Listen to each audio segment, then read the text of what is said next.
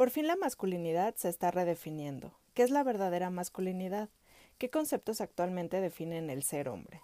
¿Cómo lograr empatía entre hombres y mujeres? El pasado 8 de marzo vivimos aquí en México una manifestación de mujeres histórica, y entre tantas cosas se nos hizo muy interesante poder entender la masculinidad hoy en día. Por esta razón, en este capítulo, invitamos a Ricardo Rivera de Voices of Brotherhood, con quien tuvimos una conversación sobre todos estos conceptos y sobre su increíble proyecto que admiramos al máximo. Soy Val. Soy Jerry. Somos amigas desde hace mucho tiempo, pero en los últimos años nos unimos más porque juntas buscamos entender cómo vivir mejor después de los 40. Hacemos este podcast como una catarsis y como una experiencia que queremos compartir con ustedes con las miles de preguntas y respuestas que nos han surgido en el camino. Además, invitamos a especialistas, pensadores y amigos que nos ayudan a desenmarañar las inquietudes que surgen a la mitad de la vida. Bienvenidos a Descubriendo los 40. Bienvenidos al capítulo número 10 de Descubriendo los 40.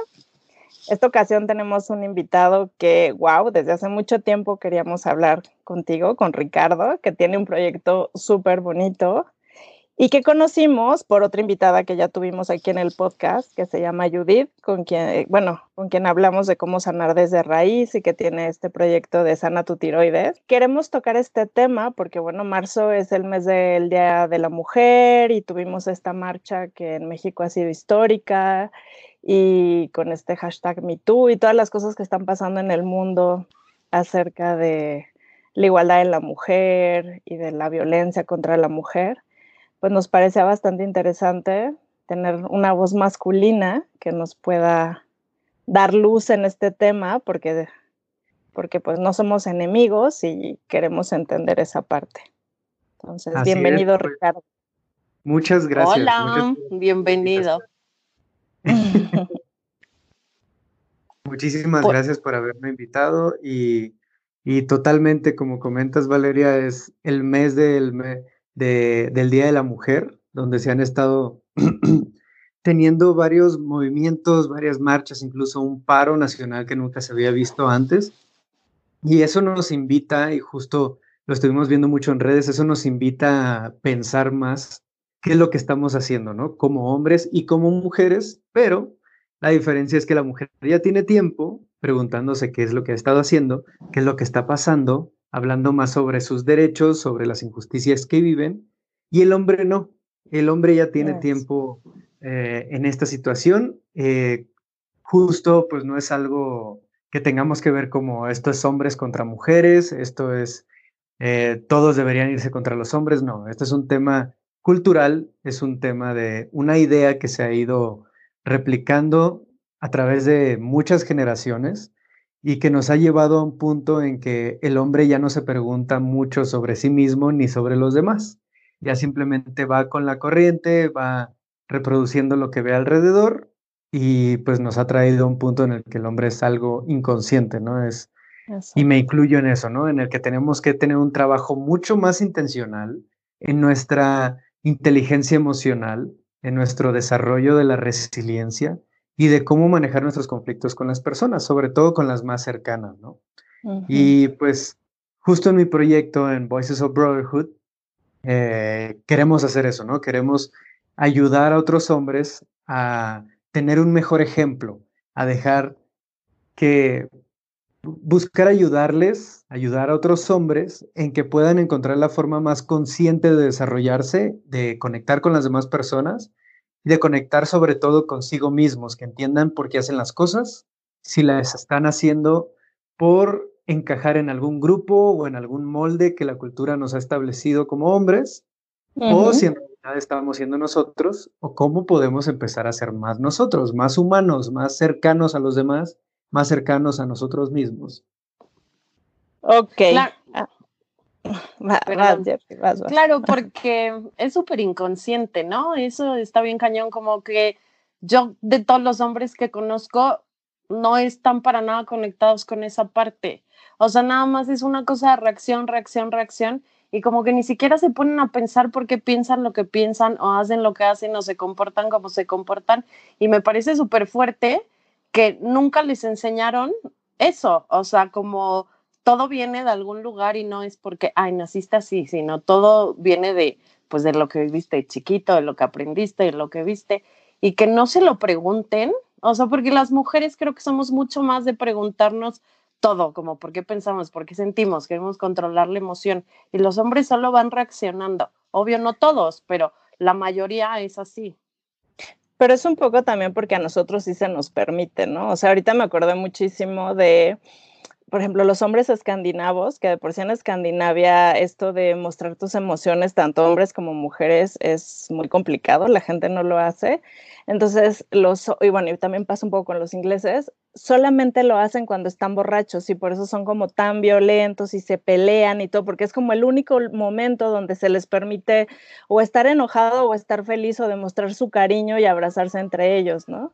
Entonces también creo que siendo mujer es más fácil porque desde niña te dicen, ¿no? Que pues hay que llorar o lo que sea, hay que vivir más tus emociones, pero siento que ustedes no, ¿no? Sí, exacto.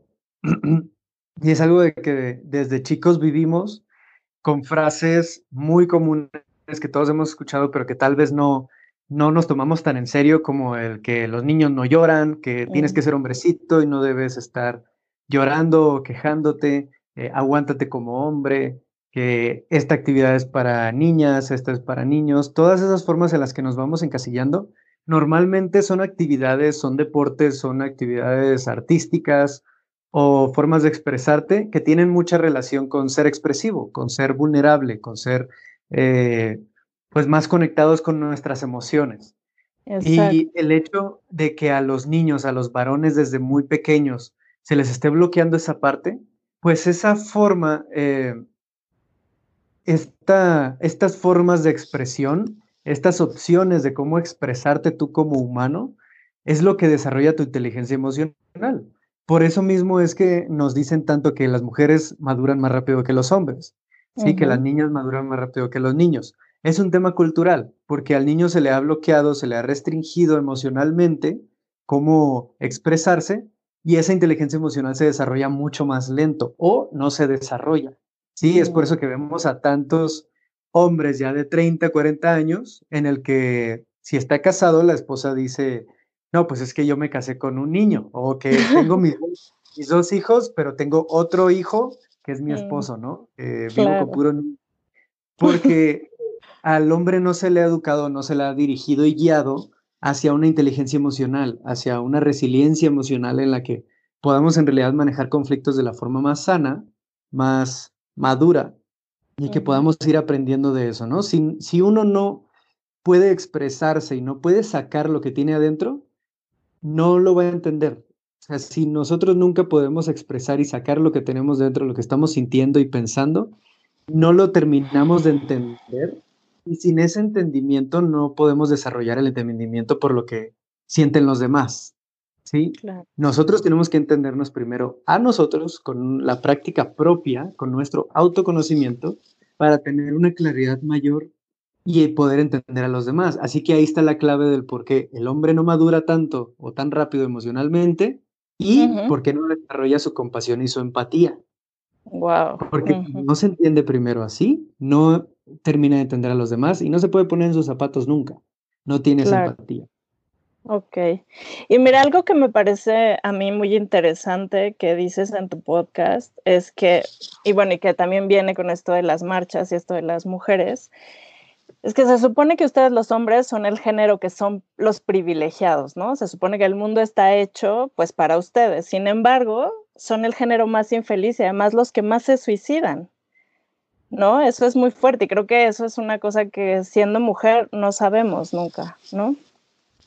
Exacto, y pues tiene mucho que ver con, con esta parte de no expresar y de simplemente seguir un ciclo, de estar repitiendo un ciclo que, que se ha establecido como el privilegiado y que nosotros como hombres, pues desde chiquitos lo vemos como, no lo puedo cuestionar porque entonces voy a perder mi lugar, ¿no?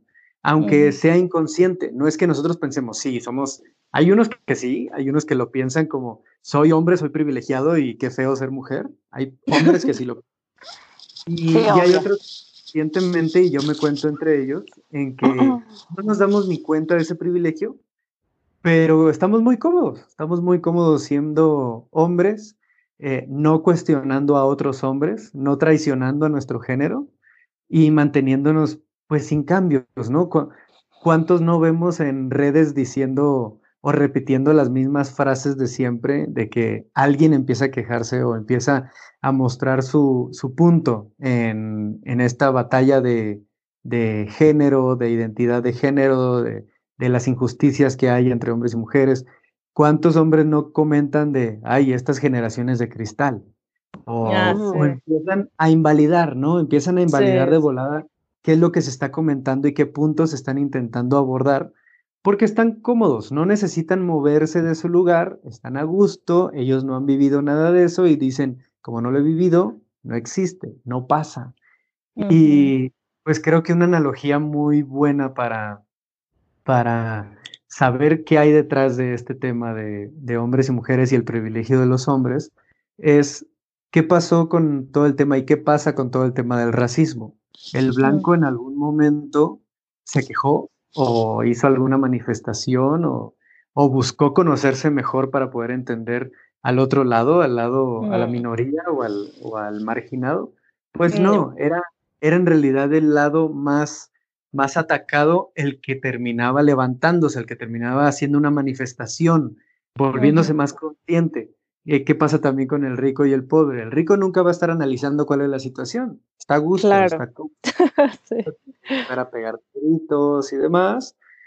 Es la misma situación. La parte más eh, dañada, más lastimada, más denigrada y la que sufre la mayor cantidad de, de injusticias es, primero, la que más se va a manifestar y segundo, la que más va a analizar su situación la que más consciente va a estar de qué está pasando.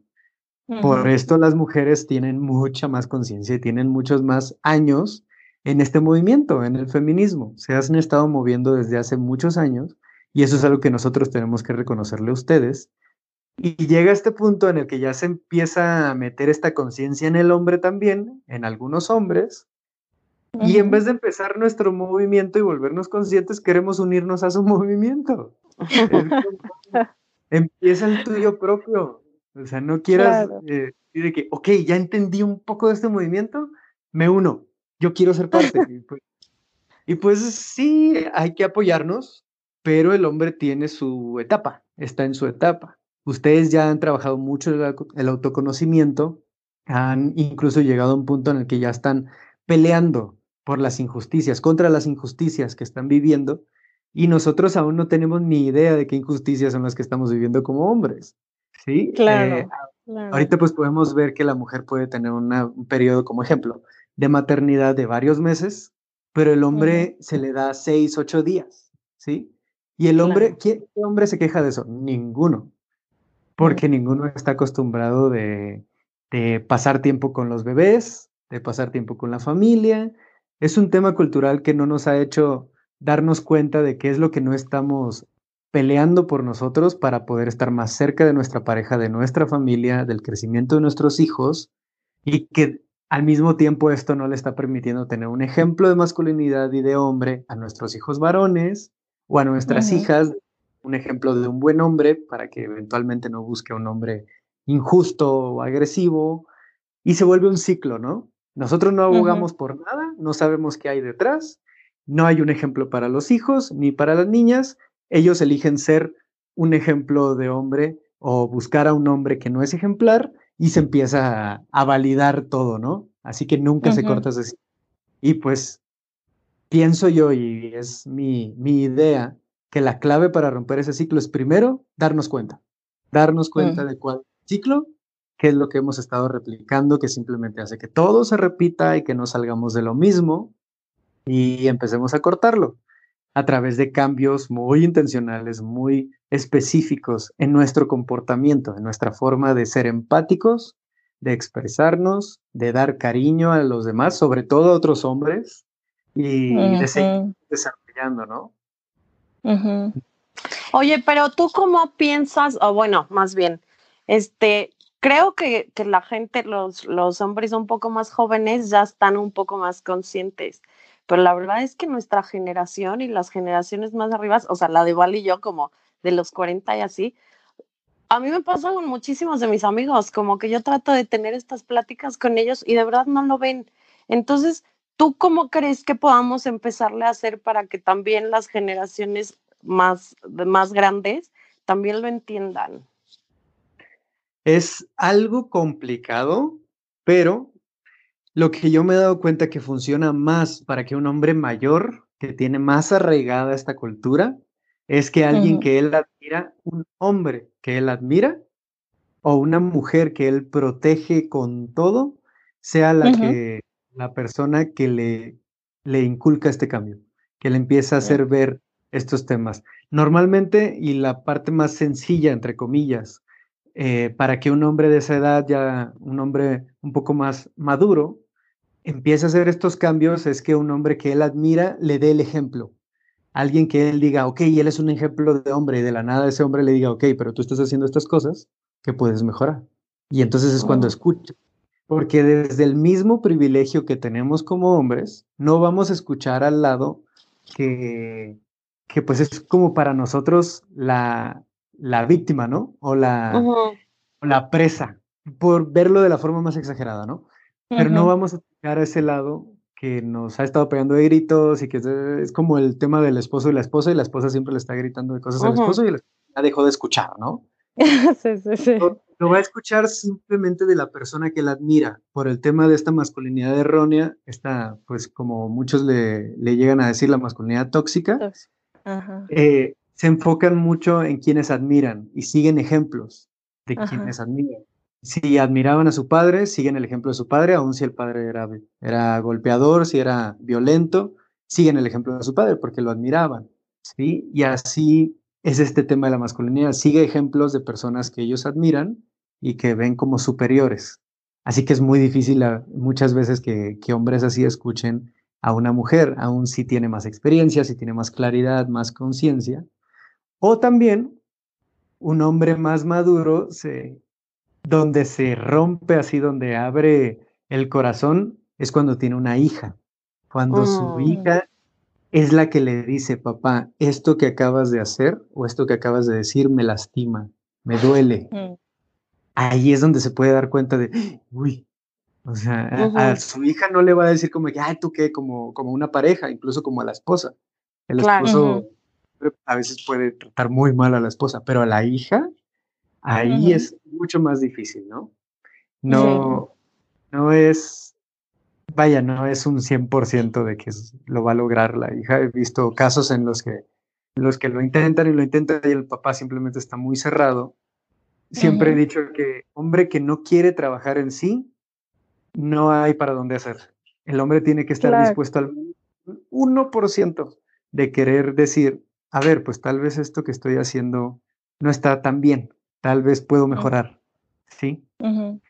y, de ahí sale ah. una idea que, tengo, que, he comentado un poco en los podcasts y en algunas de mis pláticas, eh, que es preferible no hablarle a los hombres de una masculinidad tóxica, porque el decir masculinidad tóxica ya le estás diciendo mal, está mal, mal, claro, mano. Claro, claro es hacerles ver que su masculinidad está limitada, que tiene un potencial de crecimiento mayor, que puede ser mejor. Eh, yo prefiero usar el término masculinidad restrictiva para hacerles ver que se están restringiendo ellos solos de crecer más, de mejorar más, ponerles ese reto. Vaya, a fin de cuentas a este tipo de, de hombre, este tipo de masculinidad, lo que más le gusta son los retos, el lado macho, ¿no? quiero un reto, quiero que me retes. Bueno, pues te reto a que te des cuenta que tu masculinidad de ahora está limitada y puedes crecer más si empiezas a trabajar en ti mismo. Y así le dices masculinidad tóxica, le estás diciendo estás mal y ya. Y no le permite. Claro.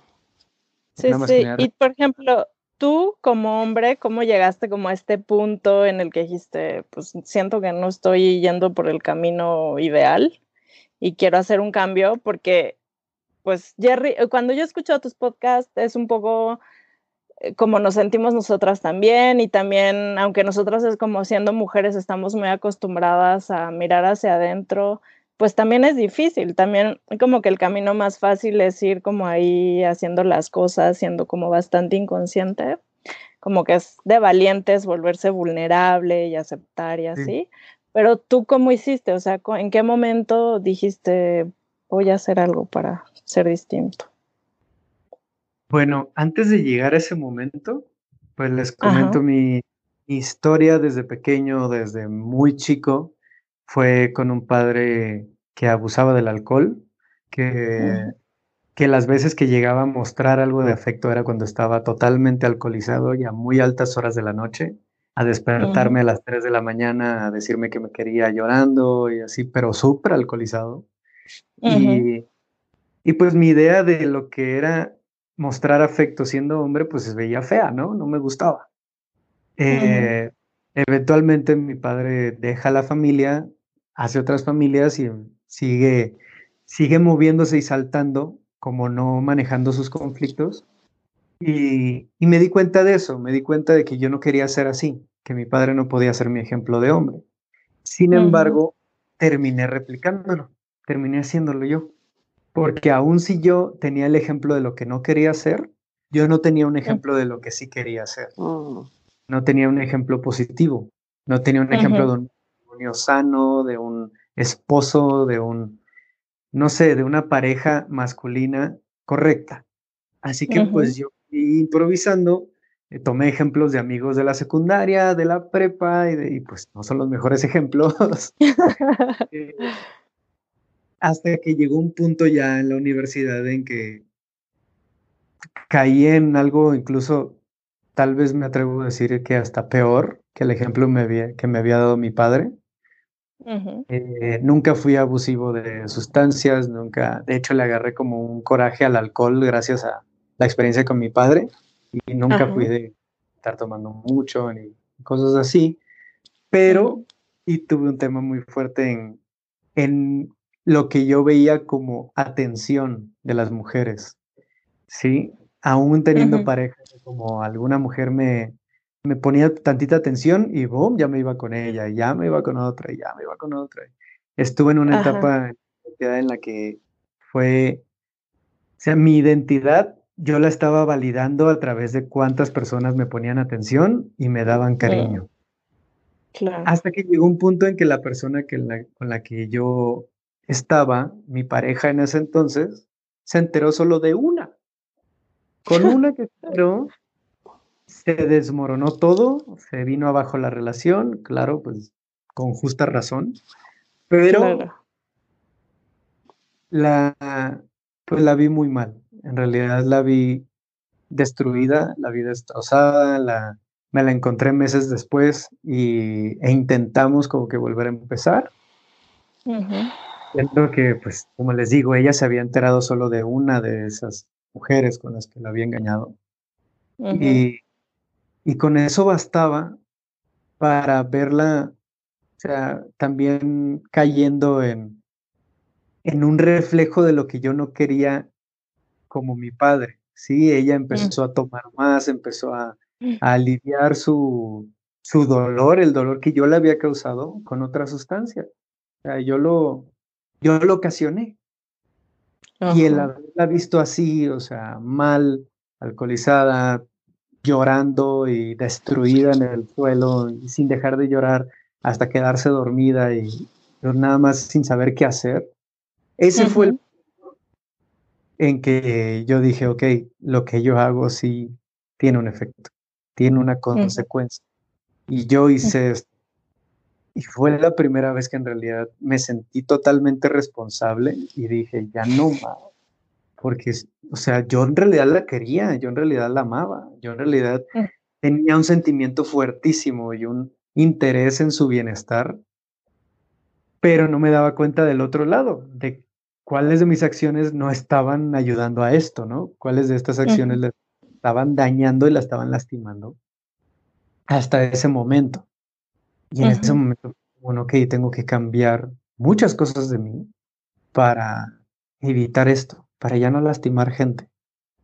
Después de eso sí, sí, o sea, no, no es de que después de ese momento ya fui el hombre más eh, correcto e intachable que existe. Claro que volví a caer en algunas cosas después, pero ya me daba cuenta, ya sabía qué es lo que estaba pasando y ya me daba cuenta de por qué lo estaba replicando. Ya me lo preguntaba al menos, decía, a ver, yo ya sé que esto no debería estarlo haciendo, ya sé que esto va a dañar, pero ¿por qué lo estoy haciendo? ¿Qué hay dentro? ¿Por qué algo adentro de mí me está empujando a hacerlo? Encontré entonces temas de inseguridad dentro de mí, de necesidad de atención, eh, de creer que nadie me va a querer cuando me conozcan de verdad, que soy un impostor, que simplemente no estoy hecho para, para las relaciones y que yo estoy destinado a estar solo. Esa es una frase que escuché mucho de pequeño de mi papá. Eh, y que simplemente yo no estaba hecho para relaciones y para ser amado. Pero pues dije, a ver, pues debe de haber algo detrás, ¿no? Porque también no es como que esto pasa de la nada, tiene que haber algo detrás. Y empecé a estudiar, empecé a estudiar sobre, sobre incluso lenguajes del amor, empecé a estudiar más sobre psicología relacional, sobre las personas, sobre traumas, sobre cómo manejar conflictos y empecé a caer más a profundidad de, de analizar, ¿no? El autoanálisis de, de, dónde viene todo esto a través de tu historia. ¿Qué fue lo que viví con mi papá? ¿Qué me trajo a esto? ¿Qué fue lo que viví incluso también con mi mamá?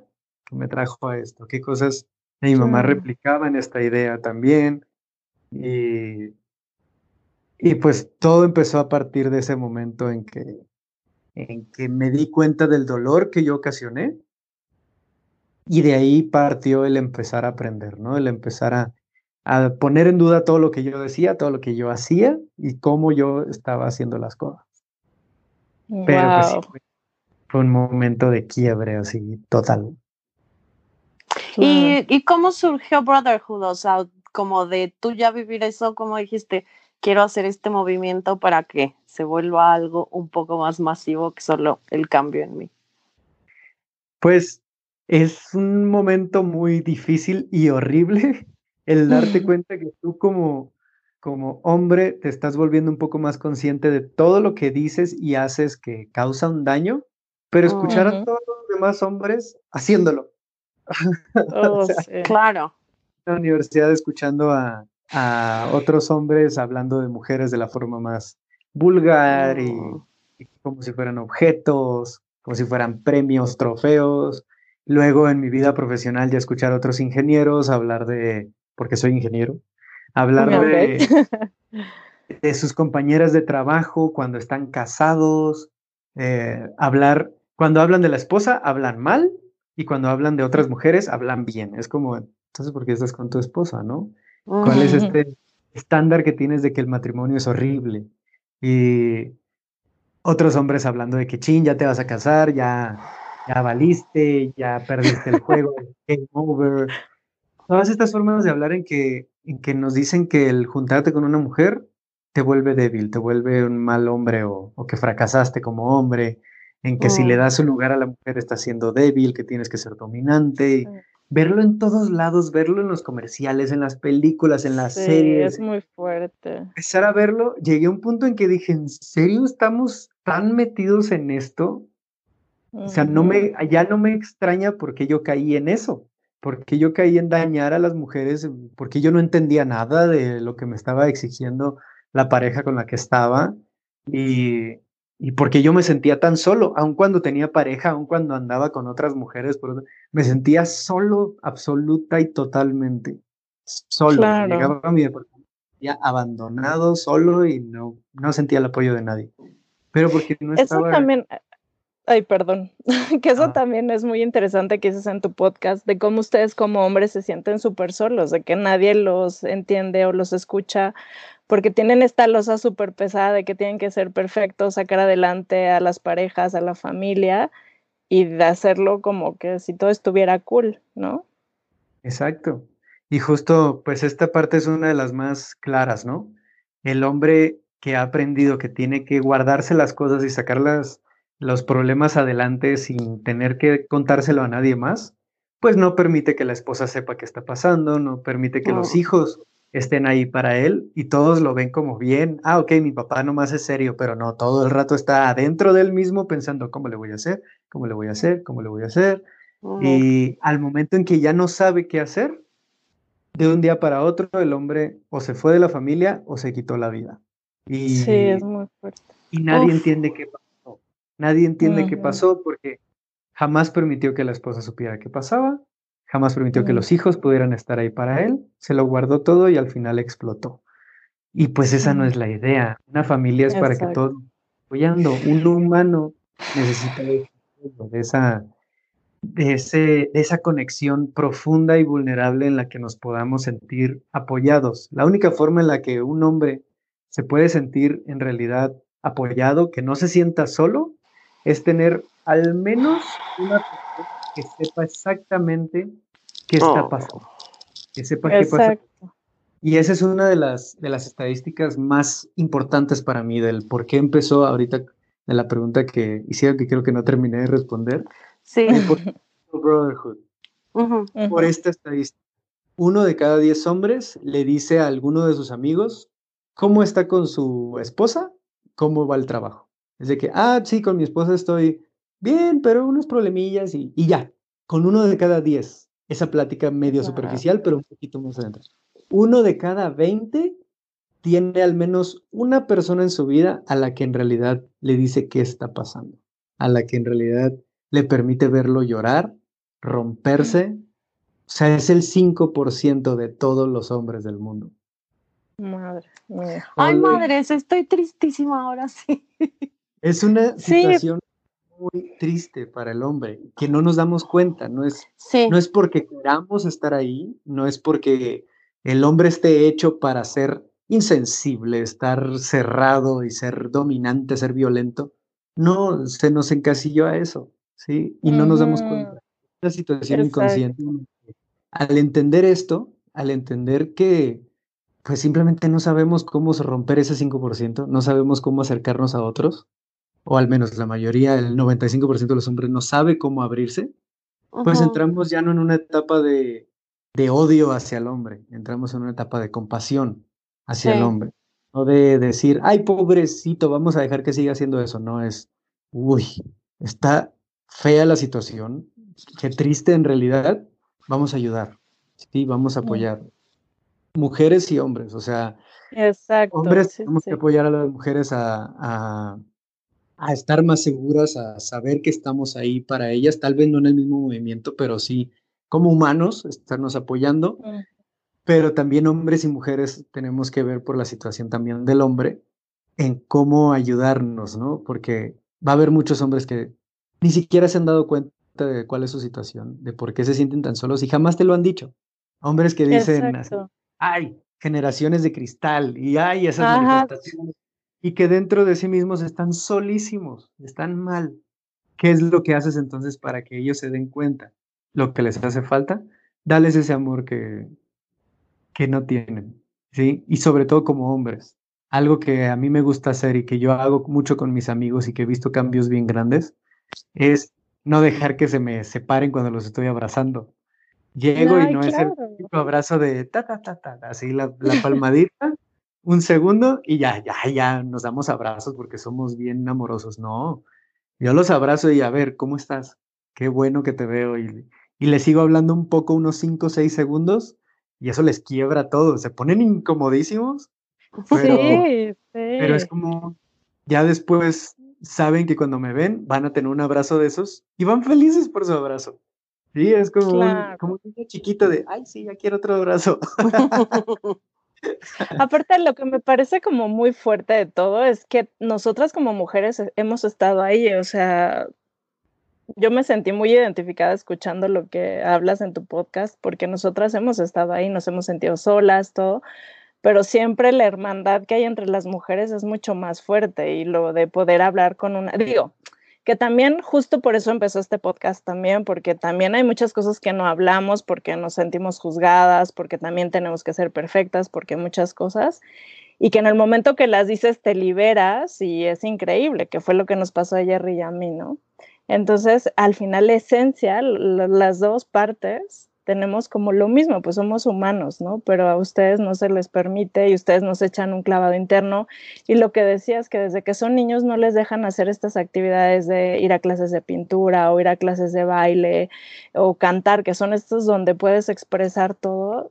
Entonces, mm. pues claro, todo mal desde el inicio. Exacto. Y algo que nos hace falta mucho también como hombres es entre nosotros, tener esa hermandad, tener eso que ustedes ya han desarrollado tanto en que se juntan para el café, el té o simplemente se juntan como amigas. Desde chiquitas tienen las pijamadas, ¿qué se hacen las pijamadas? Hablan de todo. o sea, yo he estado en una pijamada entre mujeres, pero sé que es un espacio perfecto para que hablen de todo. Me gusta tal persona y me hizo esto, pasó esto de acá, darse algunos consejos, darse algunas ideas. El hombre no, el hombre, un niño dice, sí, una pijamada con los otros niños, y es como, no, pero las pijamadas son para niños, ¿no? Y nunca tenemos esta cercanía con otros amigos. O sea, como les digo, uno de cada 20 habla en realidad de sus cosas. Entonces, ¿cuál es el trabajo principal que se tiene que hacer ahorita con los hombres? Hay algo, una herramienta fuertísima y que ayuda mucho, que es el círculo de hombres. Sí, mm. es un círculo pequeño, alrededor de 10 hombres, que van, se acercan y hablan abiertamente y en un espacio seguro. ¿sí? Y es igual que un círculo de doble A. Mm, mm. Todos tienen un problema, todos empiezan a hablar del por qué pasó esto, por qué pasó el otro, en qué voy de mi proceso, qué es lo que he sentido en estas semanas que estoy trabajando en este problema. Quitemos el alcohol y pongamos el machismo. Es lo mismo. Esa es la forma en que se trabaja el machismo, que se trabaja en la masculinidad del hombre, con otros hombres. Sí, lo podemos trabajar, ya llega un punto en el que eres tan consciente que empiezas a trabajarlo con todo el mundo, porque es un tema humano. Pero los primeros pasos son con otros hombres, para darte cuenta que no estás solo, que no eres el único, que tu situación la están viviendo muchos otros hombres, de hecho el 95% de los hombres, y que juntos lo pueden trabajar, que puedes llegar a algo mucho mejor. Sí, pero eso sí. Sí, eso está increíble, porque como mujeres, pues sí, la verdad es que te salva hablar con tus amigas, te salva de mil maneras, o sea, como yo puedo pensar en todas las épocas difíciles de mi vida, y de verdad lo que me salvó son ellas, o sea, como decir lo que sientes y lo que dice Val, ver que no eres la única y entonces que ya vivieran lo mismo y con las amigas así sacas todo, o sea, no digo que con todo el mundo, pero como con tus amigas más cercanas. Y para mí siempre ha sido fuertísimo que los hombres no, porque pienso, o sea, yo estaba casada y yo con mi esposo hablaba de muchas cosas, pero no de lo que él sentía, de verdad, nunca de lo que él sentía. Entonces, me parece fuertísimo que no sean conscientes de eso y que, y que no lo busquen, pues. O sea, que, que mm, hasta si son mejores amigos y se van a la peda y no sé qué, pues sí platican, pero nunca dicen de lo que de verdad traen adentro. Como yo siempre platico con un amigo de este señor de Anthony Bourdain que uno pensaba que tenía la mejor vida del universo, viajes y comida y bebía y novia y todo. O sea, parecería que todo el mundo quería tener su vida y en realidad pues estaba súper atormentado, me imagino, porque se suicidó. Entonces, y sí, seguramente no tuvo con quién decirle, oye, pero extraño un chingo a mi hija porque no la veo porque me la paso viajando y como las cosas que le podrían haber pasado, ¿no? Y, y me parece súper bonito que estés haciendo esto de los círculos o que estén haciendo esto de los círculos, porque sí veo el trabajo que le cuesta a, los, a la mayoría de los hombres para hablar y para de verdad desde adentro decir lo que, lo que sienten, o sea, sí, sí es como súper triste. Entonces, qué bueno que estés haciendo esto. Y justo lo que comentas ahorita de Anthony Bourdain, de cómo llegó a ese punto en que tenía una vida tan genial a la vista de todas las demás personas, pero ¿qué es lo que él estaba haciendo? Y esto lo viven muchísimos hombres de poder, con dinero y con mujeres y con todo, que están encajando en un molde que no es de ellos. O sea, desde chiquitos estamos forzándonos a entrar en un molde que no es nuestro, en un molde del hombre exitoso que no somos nosotros. Así que toda la vida estamos encajando, encajando, encajando y encajar no nos permite sentirnos conectados. Encajarnos está haciendo forzarnos, poner una máscara, estar en ese molde que no es de nosotros. Hay una tensión siempre, porque si metes algo en un molde que no es para eso, hay una tensión siempre que se está estirando, se está acomodando, pero está esa tensión y esa tensión afecta psicológicamente, afecta siempre, está desgastando psicológicamente en lugar de pertenecer, que esta es la diferencia, ¿no? El encajar es muy diferente al pertenecer. Pertenecer es ser tú mismo y ser aceptado y ser amado. Y eso es ser tú. Eso es lo que te hace esa conexión humana. y el, el encajar es forzarte a hacer algo que tú no eres y eso jamás te va a llevar a una conexión humana. ¿Qué es lo que tienen ustedes como mujeres cuando tienen esta cercanía entre ustedes, esa plática? Cuando tú te abres y eres totalmente tú con otra persona, creas esta conexión, esta, este pequeño hilito hacia esta persona, hacia esta otra mujer, ¿no? Y luego tienes otra de acá y hacia acá. Y luego esa mujer tiene con esta mujer. Y así se va, se va haciendo una red de conexiones humanas. Que cuando una de estas personas cae, está en una red. Se, se detiene, no cae. Pero, ¿qué pasa cuando una persona no tiene ni un solo hilo, ni una sola conexión humana? Te va fuerte. Nadie lo detiene y esa es la situación del hombre. El hombre está cerca, todos esos puntitos están cerca uno de otro, todos estos hombres están cerca uno de otro como compas, se van a la pisteada, se van al antro, se van a lo que sea, pero no hay ninguna conexión humana de por medio porque ninguno está haciendo el mismo y cuando uno cae, se va se pierde. Ay, Dios, sí. Ay, qué triste. Sí.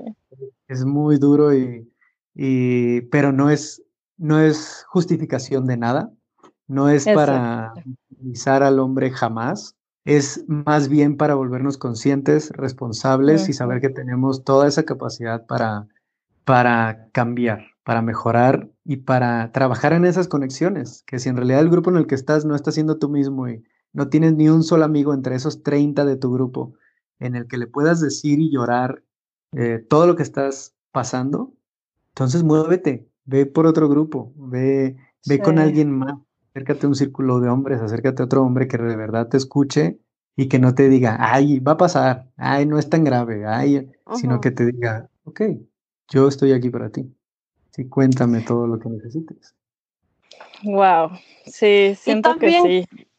Perdón, y también creo que pues muchas de las personas que nos escuchan son mamás, ¿no? Entonces son mamás de niños, así. Como, como también es súper importante que ellas estén conscientes de eso, ¿no? De que no les metan a sus hijos estas ideas de eres el salvador y el héroe y tienes que encajar y tienes que mm. proveer y tienes que poder y tienes que ser exitoso. O sea, no. Y solo puedes hacer cosas de niños, ¿no? De que no, déjalo que se exprese, déjalo que baile, que cante, que pinte. Y que, y que ya también basta de estar diciendo desde niños de que, ay, si haces eso es de niñas y corres como niña y sí. no, o sea, de, sí, o sea, todo va desde que es chiquito. Totalmente, y, y, últimamente se me han estado acercando más, más madres de familia a preguntarme cómo le hago con mi hijo, porque yo le doy un ejemplo yo le digo cómo debe ser el hombre, ya he estudiado masculinidades, ya he visto todo esto, y le digo cómo tiene que ser el hombre que puede llorar, que puede sentir, que puede abrazar a sus amigos, pero ¿qué pasa cuando todos sus amiguitos de la primaria le dicen que no? Le dice que eso está le dice que, que eso es de niñas, que ¿a quién le va a creer? ¿A sus 20 amiguitos de la escuela o a su mamá? Y pues en ese momento lo que uno busca es la validación de otros niños. Claro. Y es que sí, la mamá tiene un papel muy fuerte con el niño, pero no para enseñarle a ser hombre. Es para enseñarle lo que una madre o lo que una mujer es. Pero el ejemplo de hombre lo va a tomar de otro hombre. Sí, lo tiene que hacer en otros hombres. Y si es madre soltera, o sea, esto no significa que el niño ya no se pueda desarrollar porque es madre soltera. El niño puede encontrar mentores y ejemplos. Tú como madre puedes encontrarle un mentor, un ejemplo, alguien eh, de quien aprenda, ¿sí? de quien vea que, que, sea su ejemplo de hombre, que, no, que su ejemplo no vaya a ser su tío, que es bien machista, que es, no sé, padrastro o su padre, que, que tal vez no tienen el mejor ejemplo. Buscar de qué forma ese niño se puede conectar y acercar a un hombre que no, tal vez no va a ser su papá, tal vez no va a ser un hombre de su familia, pero sí algún grupo algún, incluso un deporte, un arte marcial, que sepamos que, que el niño va a tener un buen ejemplo de esa persona, ¿no? De ese hombre. Algo que me ayudó a mí mucho fue uno de mis, pues mi padre no estaba, pero uno de mis ejemplos más grandes de, de masculinidad y de cómo ser un hombre cariñoso con otras personas y con otros hombres, fue uno de mis maestros de artes marciales. Era muy cariñoso incluso hasta con los más chiquitos, con los más principiantes, con los niños. Los escuchaba, los veía, les preguntaba, se emocionaba. Eso me encantaba, ¿no? De ahí saqué, de hecho, la palabra de, cada que alguien me cuenta algo, decirle, súper.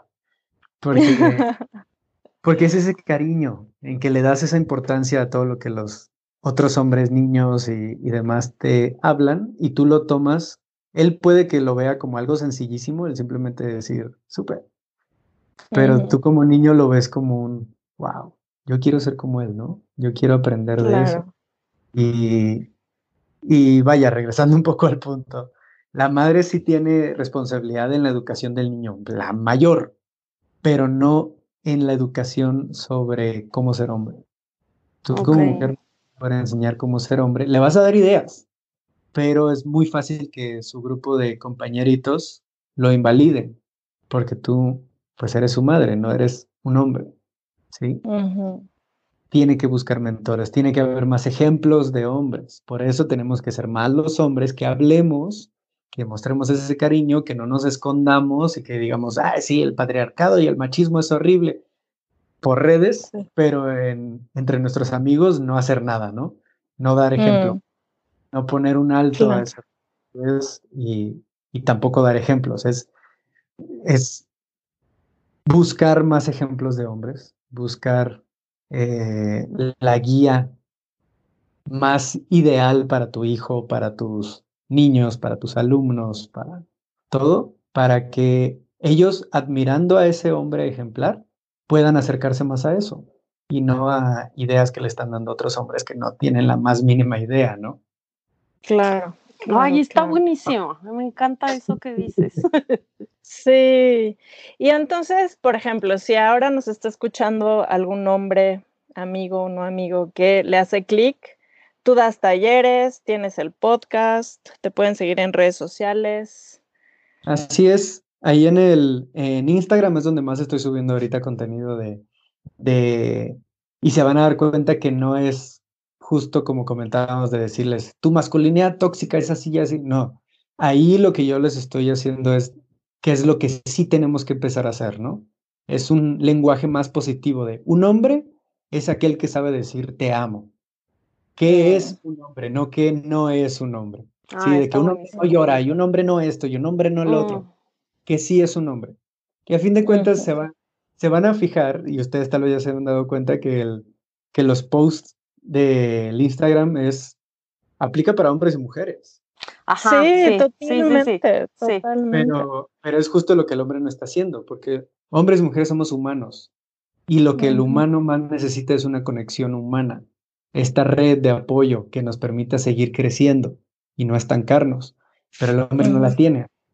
Hay que trabajar en lo que el hombre necesita para seguir creciendo no tanto en lo que está mal, no es como decirle a un niño, esto que hiciste está mal y mal y mal y mal, pero nunca le dices qué sí tiene que hacer. nunca le dices, exacto. Nunca le das el ejemplo. Pues entonces, eso es lo que tenemos que trabajar. Eso es lo que estoy haciendo ahorita en Instagram, Facebook igual. Eh, YouTube ya vamos a empezar con unos proyectos de entrevistas con hombres y mujeres sobre sus experiencias eh, con el machismo, con las masculinidades distintas, qué ejemplos son los que los han llevado donde están justo ahora y, qué es lo que opinan, ¿no? Que debería cambiar ya el hombre para empezar a ver qué es lo que hay detrás de hombres y mujeres con respecto a la masculinidad. Y pues aparte, en la página de voicesofbrotherhood.com, pues ahí tenemos los coachings que tenemos uno a uno. Vaya, no tenemos como una terapia de psicología, quiero dejar eso bien claro, no soy psicólogo, no llevo un tratamiento de traumas ni nada así profundo, pero sí es un coaching de empezar a darte cuenta de las cosas que haces que puedes empezar a cambiar. Que si alguna de ellas está ligado a algo mucho más profundo y pesado, entonces sí, entonces vea alguna terapia, vea esto, vea el otro, pero son primeros pasos, ¿no? Primeros pasos de cómo trabajar en tus relaciones humanas con otros hombres y con mujeres y cómo empezar a darte cuenta de lo que haces eh, por ti mismo y de lo que haces para encajar en otros grupos, ¿no? Estos coachings pues los tengo para individuales, para uno a uno, para círculos de hombres, los grupos de amigos que quieran hacer un círculo entre ellos y que quieran una guía de cómo hacerlo, yo les puedo ayudar. Y también incluso talleres para empresas. Ahorita ya estoy empezando a trabajar con empresas para más enfocado en el tema de violencia de género y acoso dentro de las empresas. Mm, buenísimo. Darnos cuenta de ello. Eh, y pues a las empresas les interesa mucho el darse cuenta que esto, aun si no es palpable o tangible, sí se, sí se manifiesta eventualmente como algo tangible, como cuánta productividad tuviste en tu equipo y cuánta perdiste gracias al acoso y la violencia de género, el bullying que tienes dentro de tu empresa, ¿no? Eh, son temas, esto afecta en todo, afecta en el trabajo, en la casa, en la familia, en no sé, si eres deportista, te afecta muchísimo, en todo. Es un tema de identidad del hombre y la mm. identidad es la base de todo. Así que afecta en todo. Ay, está buenísimo. Yo soy súper fan de tu Instagram, lo amo. Sí, yo también y de tu podcast y todo. Muchísimas gracias porque sí tenemos muchísimas ganas de conocerte y de hablar contigo. Así que mil gracias por el espacio y por venir a hablar con nosotros de estos temas. Y gracias por lo que estás haciendo, de verdad. Necesitamos muchísimo más personas como tú que estén haciendo esto porque sí es un problema bien grande y está bien padre que las mujeres también lo podamos entender y no estemos de juzgonas con el enemigo. No, no es entre nosotros, ¿no? Es ante estas ideas que hemos hecho, ante esta cultura que nos ha dañado tanto y hay que empezar una desde abajo, todos juntos. Y pues muchas gracias por haberme invitado al, podcast. En realidad disfruto mucho platicar sobre todo esto, porque pues es, es a fin de cuentas como mi propósito, ¿no? Lo que más me enciende a mí de poder ayudar a otros hombres a, a amar mejor, a sentirse más amados. No es como yo querer dar el ejemplo porque, ay, mostrarles que yo puedo más o cosas así. La verdad es que lo que más me mueve y lo que mueve a este proyecto es la idea de que haya más hombres amorosos, que haya más hombres que saben quiénes, que saben su identidad y su propósito para con los demás, y que más que hombres que dominen y, violenten a otros, sean hombres de servicio, que sirvan a los demás, y que su grandeza sea a través del servicio que le dan a los demás. Wow. Claro. Wow. Está increíble. Muchísimas gracias. Gracias a ustedes. Que estén muy bien. Igual, gracias. Chao. Muchísimas gracias por escucharnos. Recuerden que nos pueden encontrar en nuestras redes como arroba descubriendo los 40. No olviden dar los likes y dejar sus comentarios. Subimos un capítulo nuevo cada miércoles y nos pueden oír en Spotify y Apple Podcast.